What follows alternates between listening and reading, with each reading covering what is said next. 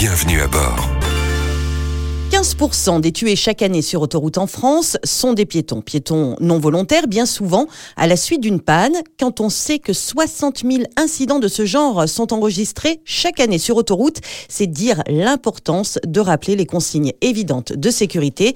Anne-Sophie Viennot, bonjour. Bonjour Stéphanie. Vous êtes responsable sécurité routière au sein du groupe SANEF. Alors, ces consignes, ce sont quatre points à respecter. 1. Stationner sur la bande d'urgence, mettre ses feux de détresse. 2. Enfiler son gilet jaune. Et 3. Sortir du côté opposé à la circulation pour éviter de s'y exposer. Et 4. Se mettre en sécurité, donc soit sur le talus, derrière les glissières, dans tous les cas le plus loin possible de la circulation. Et prévenir le PC sécurité qui va prévenir un dépanneur agréé. Et le dépannage intervient en moins de 30 minutes pour les véhicules légers. Et un PC sécurité que l'on peut joindre notamment via les bornes orange, hein, que l'on rejoint en marchant derrière les glissières de sécurité, euh, bien évidemment. Alors c'est vrai que nous avons des témoignages euh, de ce PC qui nous indiquent que parfois certains conducteurs parce qu'il pleut, parce qu'il fait froid, parce qu'il fait nuit, ne veulent pas sortir de leur véhicule et pourtant il faut absolument le faire. Sortir du véhicule, c'est une obligation parce qu'encore une fois, lorsqu'on est arrêté sur la bande d'urgence, des véhicules peuvent mordre et venir percuter le véhicule qui est arrêté. On a malheureusement eu le cas il y a peu de temps. Rappelez aussi que sur autoroute, il est interdit de se dépanner soi-même pour des questions évidentes de sécurité. Et enfin, ce qu'on nous remonte aussi du terrain, c'est que nos équipes constatent que le gilet est de moins en moins porté. Et il est euh,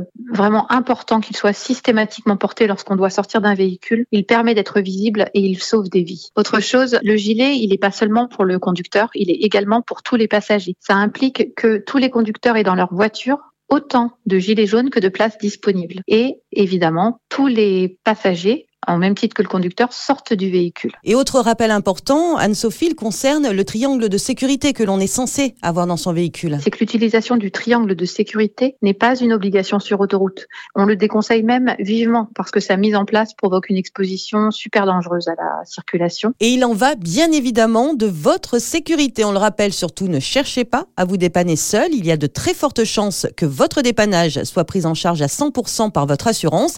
N'hésitez pas d'ailleurs à vous renseigner à avant de prendre la route. Dans tous les cas, respectez bien les consignes de sécurité. C'est votre vie qui est en jeu. Retrouvez toutes les chroniques de Sanef 177 sur sanef177.com.